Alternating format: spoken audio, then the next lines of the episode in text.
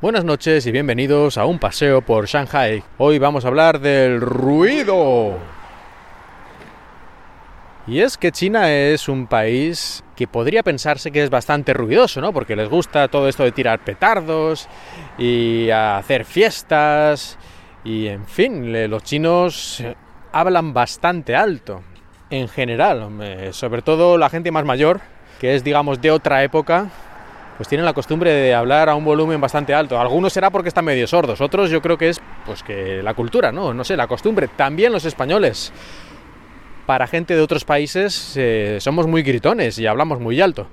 Así que los chinos, como en muchas otras cosas, sorprendentemente, se parecen bastante a los españoles.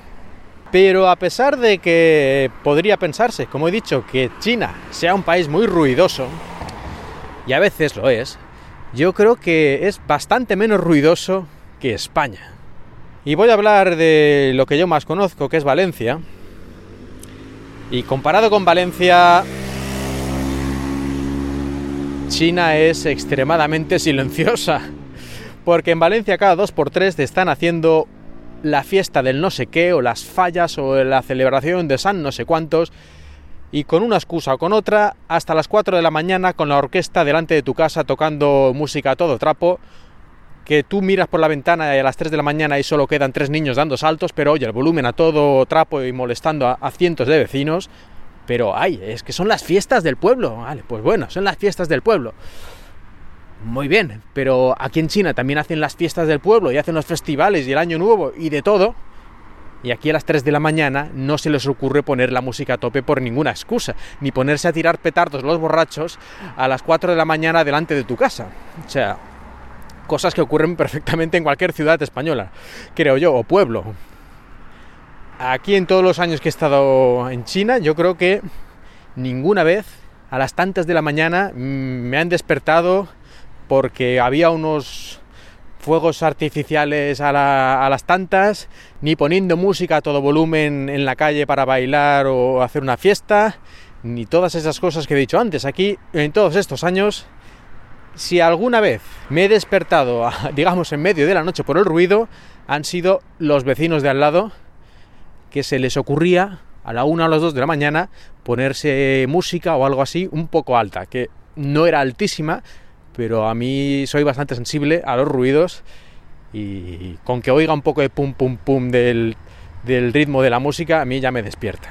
Pero eso es lo máximo y es un caso puntual de estos vecinos pero en la calle, desde la calle, nunca me ha llegado ningún ruido a despertarme. Y en Valencia y otros muchos lugares de España es perfectamente normal, como he dicho antes. ¿eh? Cualquier festividad, cualquier celebración, lo primero que hay que hacer es molestar a todos los vecinos y cuantos más horas y hasta más tarde es que nos hemos divertido más. En España es muy difícil que se haga una celebración que directa o indirectamente no consista en molestar a los vecinos y molestar a todos los que no se unan a la fiesta, como para decir, ah, que no has querido unirte a la fiesta, pues que te jodan. China es un país en el que hay bastante ruido, pero España es muchísimo más ruidosa y sobre todo por la noche. Yo creo que esto nos tendría que hacer reflexionar un poco a todos los españoles que algún día esto tendrá que cambiar, porque hombre, es que es la forma de ser mediterránea, es que los latinos somos así, cosas así que se dicen, pero yo no sé qué tiene que ver tener un espíritu alegre y de disfrutar de la vida y todas estas cosas con molestar a todos los demás. Cuando hay muchas más maneras de divertirse y de hacer la fiesta a otras horas y no por eso te vas a, va a ser peor fiesta. O sea, ¿de verdad te diviertes más a las 4 de la mañana que a las 8 de la tarde o a las 9? ¿De verdad? Si alguien de los que me estáis escuchando me lo podéis explicar por qué te diviertes más a las 4 de la mañana que a las 9, me lo decís. O sea, un motivo racional. Porque yo, francamente, nunca lo he entendido. Esto de que hay que salir con los amigos, pero hoy salimos a partir de las 12 o a partir de la 1.